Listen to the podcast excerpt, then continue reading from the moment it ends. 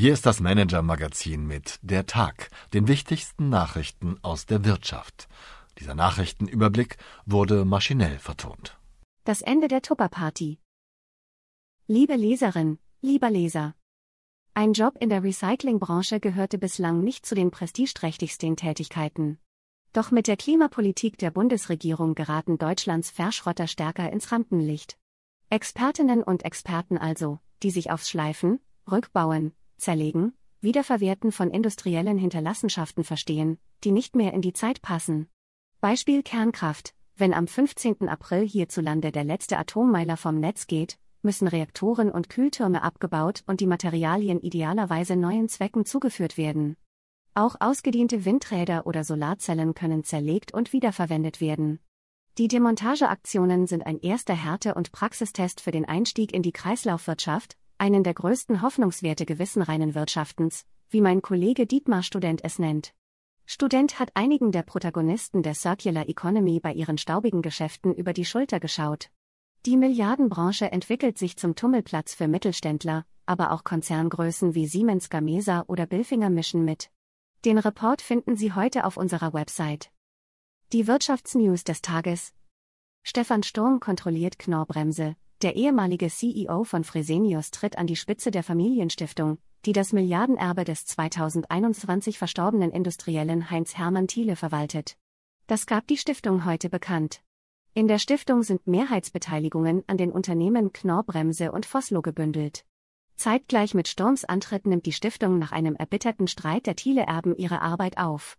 Im Erbstreit durchgesetzt hat sich damit vorerst Julia Thiele-Schürhoff, die Tochter des Patriarchen. Als Verliererin muss bis auf weiteres Thieles Ehefrau Nadia gelten. Sie hatte gegen die Einrichtung der Stiftung geklagt und will nun Beschwerde einlegen.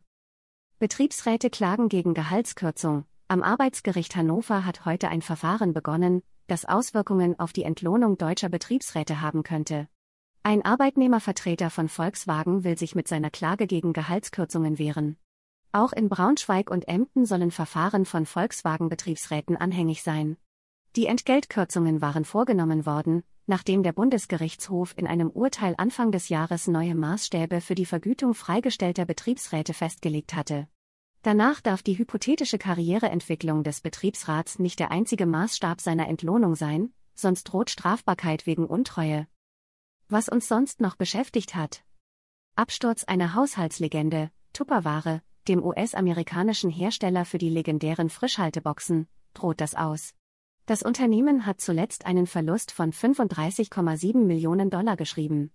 Die Aktie ist seit Ostermontag massiv eingebrochen. Schon 2020 kamen Gerüchte über eine Überschuldung des 1946 in Orlando gegründeten Unternehmens auf. Tupperware revolutionierte mit seinen schicken Boxen und Schüsseln einst die Haushaltswelt. Vertrieben wurden die Produkte über die legendären Tupperpartys mit meist überwiegend weiblichen Gästen. Darbende Wirtschaft, die Weltwirtschaft erholt sich angesichts des andauernden Ukraine-Kriegs und der hohen Inflation nach Vorhersagen des Internationalen Währungsfonds nur sehr langsam und befinde sich in einer äußerst unsicheren Situation. In seiner am Dienstag vorgestellten Konjunkturprognose senkte der IWF seine weltweiten Annahmen, das globale Wachstum werde sich im Vergleich zu 2022 3,4 Prozent in diesem Jahr auf 2,8 Prozent verlangsamen. In Deutschland dürfte die Wirtschaft in diesem Jahr sogar um 0,1 Prozent schrumpfen. Meine Empfehlung für den Abend. So halten Sie Ihre Kritiker im Zaum, kein Unternehmen ist heute mehr sicher davor, zum Ziel öffentlicher Angriffe zu werden. Mitarbeiter, Aktionäre, Klimaschützer, Investoren, eine Fülle sogenannter Stakeholder meldet Einfluss an, teils mit sich widersprechenden Wünschen.